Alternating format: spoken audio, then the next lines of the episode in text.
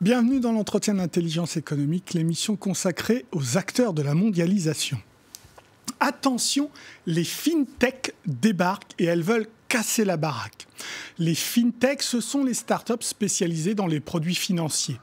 Elles viennent directement concurrencer les acteurs traditionnels, essentiellement les banques et les assurances. Leur potentiel de développement est gigantesque. Rien qu'un chiffre. D'ici 5 ans, c'est plus de 150 milliards de dollars qui seront investis dans les fintech. Pour parler de ce nouveau et juteux marché, je reçois Michel Delabellière du cabinet Deloitte qui suit les questions liées à l'industrie financière. Bonsoir, bonjour. Bonjour. Quelle est votre définition simple hein, des fintech? Alors, fintech, c'est la contraction de financial services et de technologie. Donc de manière très simple, ce sont des entreprises, parfois anciennes, parfois beaucoup, beaucoup plus récentes, qui mêlent la technologie, la mettent au service de tous les services financiers que vous utilisez au jour le jour pour donner une expérience client plus agréable et puis euh, bien souvent aussi des conditions de marché, des conditions de, de, prix beaucoup plus avantageuses que les acteurs traditionnels. Donc je disais, on les trouve dans la banque, dans l'assurance, c'est ça ou autre? Alors vous les trouvez aujourd'hui surtout dans la banque et dans l'assurance, mais elles investissent aussi des secteurs qui ne sont pas celui de la, du grand public, hein, comme par exemple les marchés financiers. Et alors concrètement, si je suis un particulier, qu'est-ce que peuvent m'apporter les fintech par rapport à mon assurance ou à ma banque? Alors là, il faudrait qu'on ait euh, des heures devant nous pour pouvoir en parler, parce que si on prend les services que vous utilisez au quotidien, déjà, ça peut être simplement votre compte bancaire et tous les moyens de paiement que vous avez à votre disposition. Il y a des entreprises comme Number 26 qui est une euh, société allemande, toute récente, qui vous propose d'ouvrir un compte en moins de 8 minutes, ce qui est tout de même une performance quand on connaît l'expérience actuelle. Euh, ça peut être également dans tout ce qui est agrégation de comptes, avoir un seul portail qui vous donne toute votre situation. Ça peut être en termes d'assurance, la renaissance de la mutualisation, par exemple, parce qu'un assureur, il prend les risques de plusieurs personnes, les met ensemble, sachant que tout le monde n'aura pas de problème en même temps. Eh bien, Aujourd'hui, vous avez également des entreprises qui vous permettent en quelque sorte de vous passer d'un assureur. C'est vous-même qui vous mettez en groupe avec des gens que vous connaissez sur Internet pour renaître euh, cette euh, notion de l'assurance et de la mutualisation. Vous dites dans l'une de vos études que euh, ce n'est pas très connu en France. Est-ce que c'est plus connu ailleurs et où dans ce cas? Alors, c'est beaucoup plus connu dans le monde anglo-saxon, si on veut faire simple. Pourquoi? Parce que dans la nature du système social du pays anglo-saxon, très tôt, les gens sont amenés à s'intéresser à la gestion de leur argent, ne serait-ce que pour préparer leur retraite. On a moins ce souci-là en France, même si ça commence évidemment à émerger. Et c'est pour ça que la prise en compte, la prise de conscience et euh, l'avènement de ces fintechs est surtout partie de pays comme évidemment les États-Unis. Un autre hub important c'est euh, le Royaume-Uni, mais il faut aussi compter en Asie avec euh, Singapour, Hong Kong et puis en Australie par exemple. Et est-ce qu'elles elles sont comme Uber Est-ce qu'elles cassent un petit peu des schémas traditionnels? Est-ce qu'elles viennent concurrencer pour le coup là les banques, les assureurs traditionnels? Alors il y, a deux, il, y a, deux familles si on peut dire. Il y a effectivement certaines de ces startups, j'ai cité Number 26, qui viennent frontalement concurrencer les banques. Il y en a d'autres qui sont plutôt complémentaires. Elles viennent apporter un service que les banques ou les assureurs pourront offrir à leurs clients. Ça, c'est ce qu'on appelle par exemple les robots advisors. Alors c'est un terme un peu barbare, mais c'est le robot qui vous conseille, qui vous permet, à partir d'algorithmes très sophistiqués, de savoir en fonction du risque que vous voulez bien prendre, des rendements financiers que vous voulez espérer, quelle est la meilleure allocation, la meilleure manière de répartir votre argent entre différents types d'investissements. Ça, eh bien, c'est un service qui peut être offert directement au client, mais c'est aussi un service qu'on peut mettre à disposition d'autres conseillers bancaires, par exemple, pour que lui-même vous offre un meilleur conseil. Je suppose que en ce qui concerne les startups issues de la fintech, elles sont plus souples et elles, donc, elles rentrent plus facilement dans un marché et elles doivent d'autant plus concurrencer les acteurs traditionnels poids lourds. Alors ça, c'est tout à fait vrai. Ce dont il faut avoir conscience, c'est que ces fintech, elles sont beaucoup plus petites aujourd'hui, évidemment, que les acteurs traditionnels, et elles poursuivent un seul objectif, celui pour lequel elles ont décidé de développer leur service. Donc toute leur énergie est tournée vers, ce, vers cet objectif, vers euh, l'amélioration du service, vers la proposition de nouveaux services éventuellement. Là où les acteurs traditionnels, eh bien, ils ont aussi à gérer tout l'existant, parce qu'ils ont des clients aujourd'hui, et souvent des millions de clients euh, qui ne sont pas encore passés à cette logique de fintech.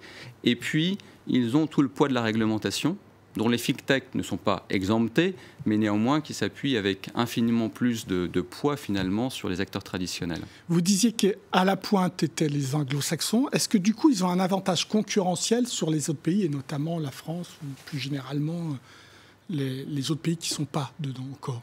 Alors, de fait, ils ont un temps d'avance, pour plusieurs raisons, à la fois puisque ce sont des écosystèmes, comme on dit, ça veut dire que des startups de même domaine se renforcent mutuellement puisqu'elles développent tout le pool de compétences dont elles ont besoin. Les capitaux affluent plus facilement quand on a cette agrégation de, et ces gisements de start-up. Donc ça, c'est effectivement un avantage. Maintenant, la France n'est pas non plus euh, en reste, et très récemment, justement, euh, France FinTech, une association dizaine, de quelques dizaines de, de start-up spécialisées dans le domaine financier, euh, a été créée pour promouvoir une filière d'excellence française dans ce domaine. Et ça marche ou est-ce qu'on risque demain d'être débordé par une concurrence anglo-saxonne? Alors après, euh, on sait que c'est un monde extrêmement mouvant. Donc les anglo-saxons auront toujours forcément des moyens qui ont déjà commencé à être développés, et puis euh, en s'appuyant sur tous les écosystèmes qui peuvent exister. Mais je pense qu'on a tout à fait les moyens en France de pouvoir rattraper le retard qu'on aurait pu prendre, à la fois parce qu'on a des personnes qui sont de grands talents, à la fois parce qu'il y a des volontés euh, à la fois d'entrepreneuriat et également par des institutions publiques ou parapubliques de promouvoir cet agenda.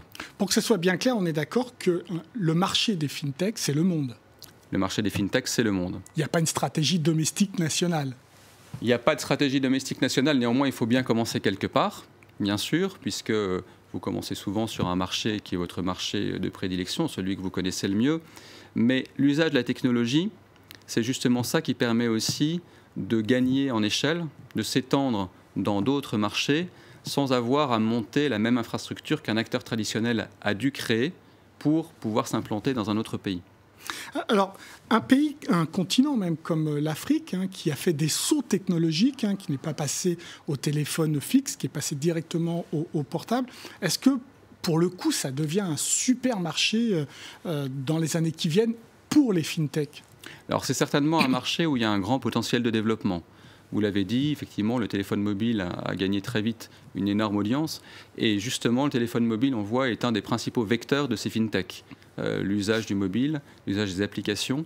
Et une start-up comme Lemonway, par exemple, qui est française, euh, prévoit de se lancer et de développer ses affaires sur ce continent pour connecter, c'est un service de paiement, 40 millions d'utilisateurs le plus rapidement possible. Donc il y a vraiment un besoin de conquérir ce, continent, conquérir ce marché. Euh, ça va se faire probablement à partir de pays qui sont déjà bien développés en termes de fintech et qui ont aussi euh, des raisons euh, démographiques, des raisons culturelles d'aller vers telle ou telle partie de l'Afrique. Donc si je vous écoute, est-ce que la France est l'un de ces pays plutôt bien développés sur le continent européen? Alors la France a évidemment vers toute l'Afrique francophone un potentiel de développement évident euh, si les startups françaises parviennent à saisir cette occasion. Et en dehors de la France, sur le continent? L'Allemagne?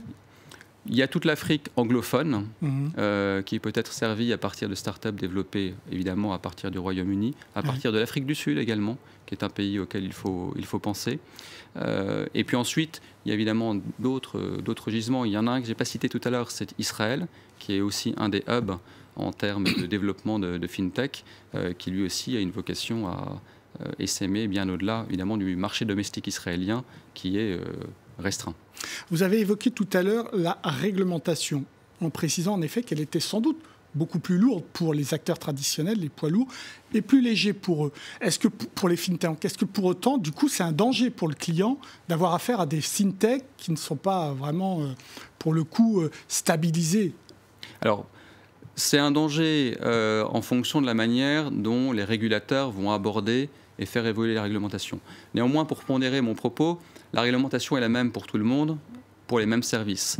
Simplement, une fintech n'a à nouveau qu'un seul objectif et elle peut plus facilement trouver soit des moyens innovants, soit euh, se focaliser sur cet objectif-là et la réglementation qui, est afférente. Mm. Mais effectivement, on voit, et c'est un des facteurs qui fait que certains pays euh, prennent de l'avance en termes de développement de fintech, c'est l'approche des pouvoirs publics et leur euh, volonté d'adapter la réglementation, en tout cas d'aider les fintechs à faire face à un certain nombre de risques réglementaires, un certain nombre de risques techniques également, qui euh, permettront d'accompagner l'essor de tout ce secteur d'activité. Mais là encore, ce n'est pas une stratégie nationale, ça vient de Bruxelles, je suppose, la réglementation des fintechs qui appartiennent aussi à l'ensemble de la réglementation de tout ce qui est secteur financier et bancaire, non? Alors, la réglementation de l'ensemble du secteur financier et bancaire est effectivement... Euh, bruxelloise, effectivement à l'échelle du, continent européen. Euh, néanmoins, il y a ensuite euh, toute la volonté locale de promouvoir euh, ce secteur d'activité qui vient aussi faire la différence à ISO-réglementation entre un hub qui va se développer plus vite, plus vite que d'autres. Et là, il y a une vraie volonté, j'allais dire, politique pour soutenir les fintechs en France? Alors, cette volonté politique, effectivement, elle se développe. Je pense qu'un des premiers jalons, c'était en 2014 les législations sur le financement participatif, qui ont permis le développement de, tout ce pan d'activité.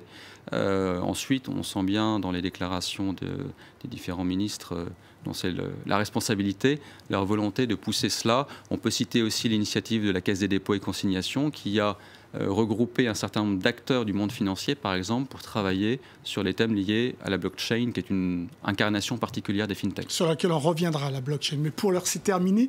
Merci, Michel de la Bellière, pour vos réponses. L'entretien est terminé, mais comme d'habitude, vous pouvez les retrouver sur france24.com. En attendant, restez avec nous, car l'information continue sur France 24. Au revoir.